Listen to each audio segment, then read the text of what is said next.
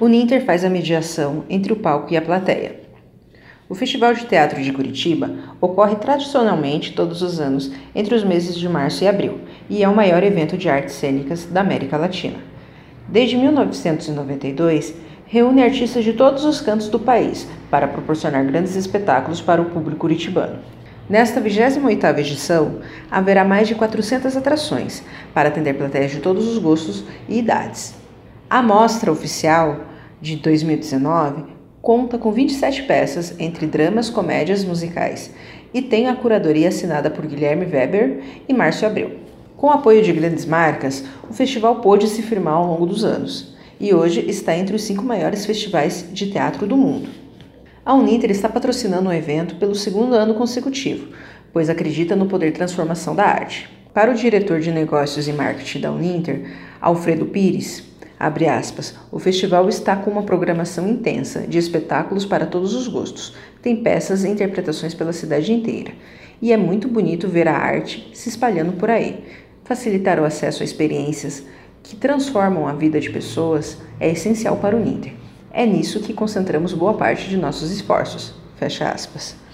A cobertura do festival contará com a equipe da Agência Mediação, projeto de extensão do curso de jornalismo da Uninter que produzirá conteúdos exclusivos.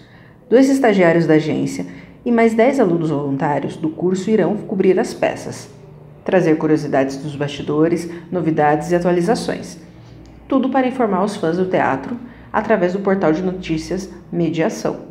Para o professor Alexandre Ribeiro, um dos orientadores do projeto, a cobertura do festival é uma oportunidade para os alunos colocarem em prática todos os conteúdos teóricos vistos na sala de aula.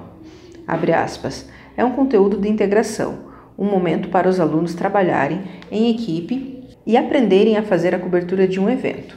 É o momento de planejar, pensar pautas, de estruturar toda a produção, que lá na frente, no mercado de trabalho, será diária, enfatiza Ribeiro.